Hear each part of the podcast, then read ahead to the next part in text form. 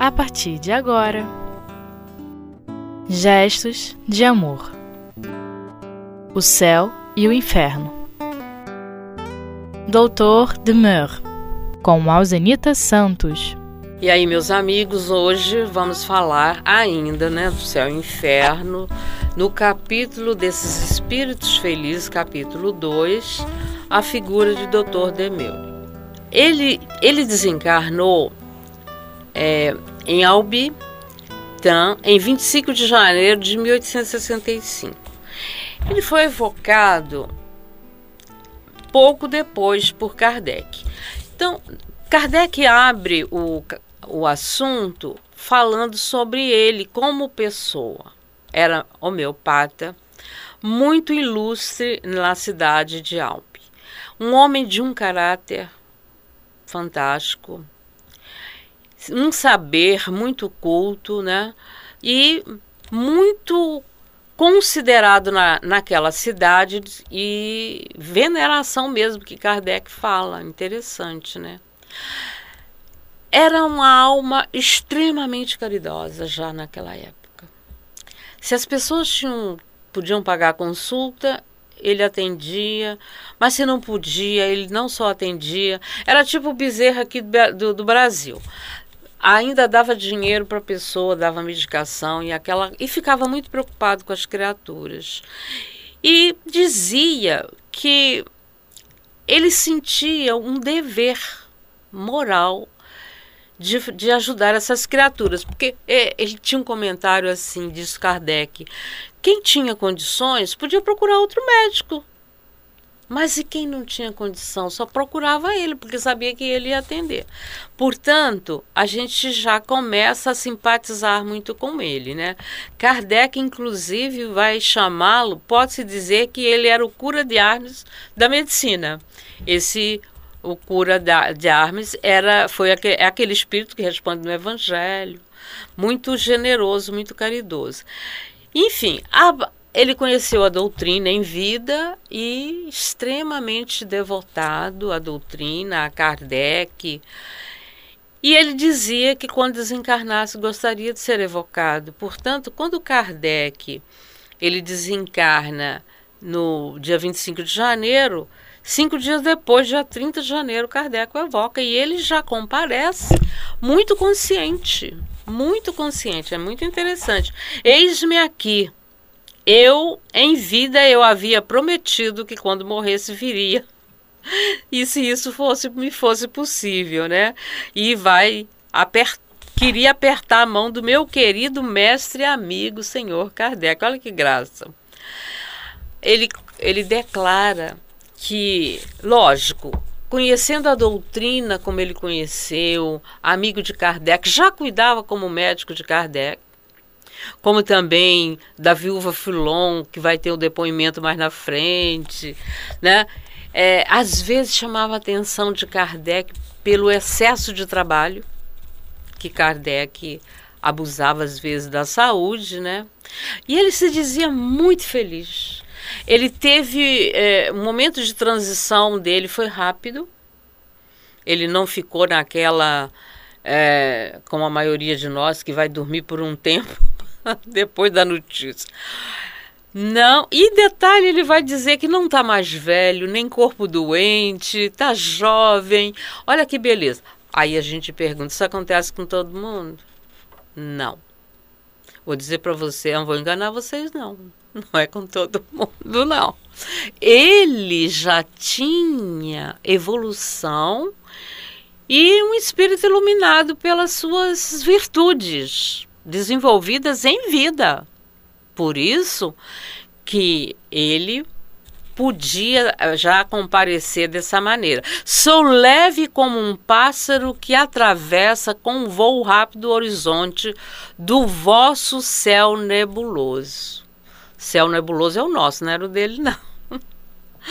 Ele continua dizendo que ele está muito feliz nesse ambiente é, e que ele ele começa a falar das belezas, do ambiente espiritual que ele está, a dimensão espiritual que ele está. Muito bem. Eu tentarei, ó meu mestre, né? É, e dela fazer essa declaração e uma homenagem aos trabalhos e aos espíritos que vos dedico antecipadamente. Essa é a primeira mensagem do senhor Demeur, doutor Demeur. As duas comunicações seguidas, uma dada no dia 1 e dia 2 de fevereiro, relativamente muito próxima, né? Ele, ele volta e novamente, nessa segunda comunicação, o doutor Demeuri é, ele continua falando da confiança, é, da sua admiração por Kardec, mas ele vai dar uma chamada no Kardec. Né? Ele, ele declara que é preciso falar porque ele está se fatigando muito. A gente sabe dessa situação né, no final de vida de Kardec, não podia ser de outra forma, mas ele pede que Kardec é, tome cuidado, seja mais prudente, porque ele precisa fazer a revisão do trabalho, da obra, né? porque do contrário é, ele teria problemas. É aquela coisa, seria como que a imprudência, ele se comprometeria com a saúde e isso não podia acontecer. Querido mestre, como estou feliz por ter desencarnado a tempo de estar com eles todo, todos ali naquele momento. Se tiver, é, ele fala dessa felicidade por estar ainda com a equipe do Espírito de Verdade nesse trabalho.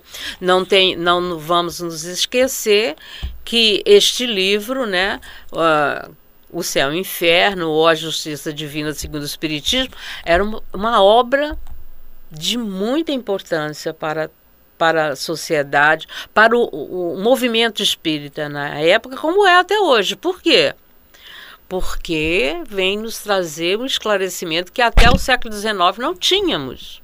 De como era realmente a passagem, o momento do desencarne, as emoções, as situações, que este livro, a primeira parte vai filosoficamente trazer a as explicações do que é, do que foi implantado pós o Cristo, o que era para ser, mas não foi, e ele fazendo um paralelo com o que a doutrina traz de real, de verdade, né, que é a espiritualidade nos trazem.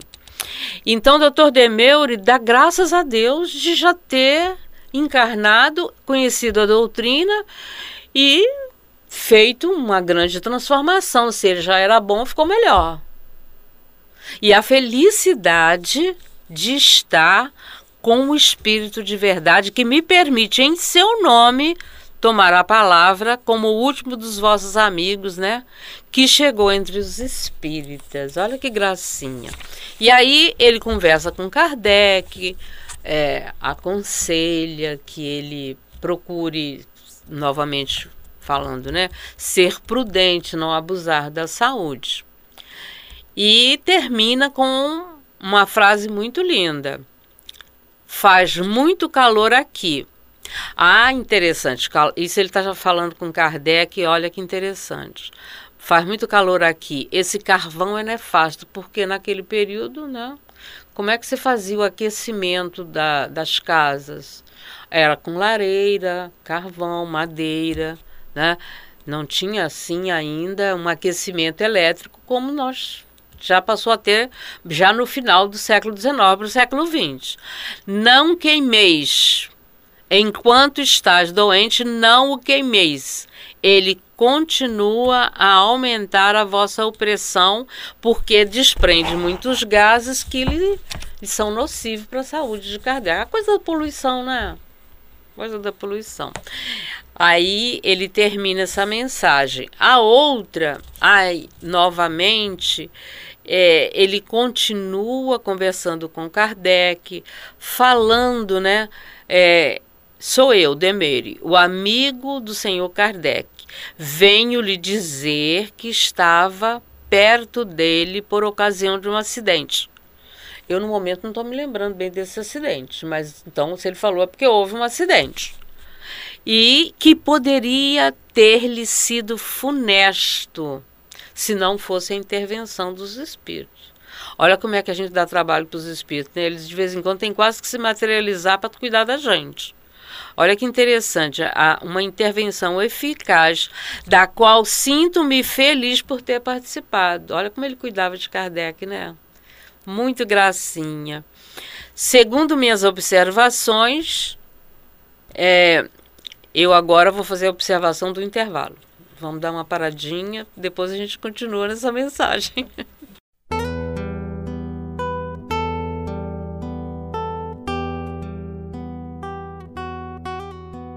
Gestos de amor. O céu e o inferno. Então, voltando do intervalo, né? Dr. Demeure continua conversando com Kardec nessa mensagem e ele diz: segundo minhas observações e os ensinamentos que obtive em boa fonte, é evidente para mim quanto mais cedo sua desencarnação ocorrer, mais cedo poderá viver a reencarnação pela qual virá acabar a sua obra. Este é o grande vamos dizer, não é dúvida, a gente tem certeza, porque se eles disseram porque essa encarnação aconteceu, mas é, nós não sabemos quem ele foi, se ficou na Europa, se, se é Brasil. O certo é que Kardec teve uma encarnação já no século XX. Não é? Bom, não vamos entrar no mérito dessa questão porque não é o nosso objetivo, mas é só para chamar a atenção que uh, já se sabia desse projeto da segunda encarnação. Que também em obras póstumas, ele, quando vai falar do seu trabalho, ele vai falar que os espíritos disseram para ele. Então, entretanto, que ele precisa dar antes de partir uma revisão às suas obras. Então, o senhor Demeure continua é, chamando a atenção de Kardec para cuidar da, da saúde, porque ele não poderia partir antes da hora. Não poderia, senão a coisa se complicaria, né? Não tenho receio de dizer-lhe toda a verdade, para que ele esteja vigilante e siga com exatidão as, as nossas pre, é, prescrições. Eu aqui é, é preciso chamar a atenção para uma coisa. Essa advertência foi dita a Kardec nessa noite, mas nem todo mundo tem condição de receber essa advertência. Ele sabia que estava próximo de partir. Ele se sentia ansioso em, em é, cumprir todo o seu trabalho né, de revisão da obra, mas é, só um Kardec com aquela confiança, convicção doutrinária que ele já possuía, ele poderia receber uma notícia dessa, de, uma, de um desencarne que assim que possível iria acontecer e uma próxima encarnação, aí muito breve também. Mas isso é coisa para espírito, isso é coisa só guia que pode falar e espíritos bem mais evoluídos, não é coisa para a maioria não é coisa para a maioria. Então, o doutor Demeure está sempre demonstrando aquele cuidado. E a gente observa a, vamos dizer assim, a sensatez, o equilíbrio desse espírito. Tão pouco tempo no mundo espiritual e já cumprindo tarefa, já ajudando, né, a não só Kardec, mas a gente vai ver aqui na mensagem seguinte o cuidado dele com os amigos, a família, outros companheiros do movimento espírita, da sociedade espírita. Coisa muito linda. É, só mesmo almas que não é à toa que estão aqui no capítulo dos espíritos felizes, porque já tinham conquistas. É para isso que nós temos que atentar. Né? Sair daquele romantismo, não. Evolução é trabalho, evolução é dedicação. Não é por osmose. Eu li meia dúzia de livros que já sou espírita. Ninguém. A maioria, a gente tem que ralar muito, né? Para é, até viver bem, com o máximo de equilíbrio, com aquela consciência de cumprir suas tarefas, de estar evoluindo, de estar crescendo, de nos, nunca perder esse norte de que a vida continua. Eu estou aqui, eu estou encarnado, eu estou neste momento num corpo, num processo de evolução. E essa não é a última encarnação de nenhum de nós. Se um Kardec, que cumpriu essa tarefa gloriosamente, já estava avisado que ia ter uma encarnação seguinte, muito próximo, imagina todos nós com tantas dificuldades ainda. E aí, a outra comunicação seguinte foi obtida em Montalban, Montalban, desculpem, no dia 26 de janeiro, no dia seguinte dessa que eu terminei de ler. Aí ele diz assim, doutor Demeuro, não estou morto para vós, como vós, esta santa doutrina que reúne aqueles que se amaram na terra e que tiveram os mesmos pensamentos e os mesmos sentimentos de amor e de caridade. Olha que coisa linda, né? Ele continua assegurando que se sente muito feliz, mais do que podia esperar. Ele ainda é simples, né? Porque tem gente que pensa que vai chegar do lado de lá vai ter um tapete vermelho. pois é, não faz nada que é tapete. então, esse companheiro que nos traz assim tanta admiração pela sua lucidez em tão pouco tempo de desencarnado é uma lucidez rara entre os espíritos desligados da matéria há tão pouco tempo. E tenha coragem, meus bons amigos, estarei muitas vezes perto de vós. Ele faz essa promessa não só a Kardec, mas aos amigos. E no final dessa mensagem, ele diz assim: Hoje não me entenderei, me estenderei por muito tempo, mas vos direi, direis que me sinto inteiramente estranho nesse mundo mundo dos invisíveis.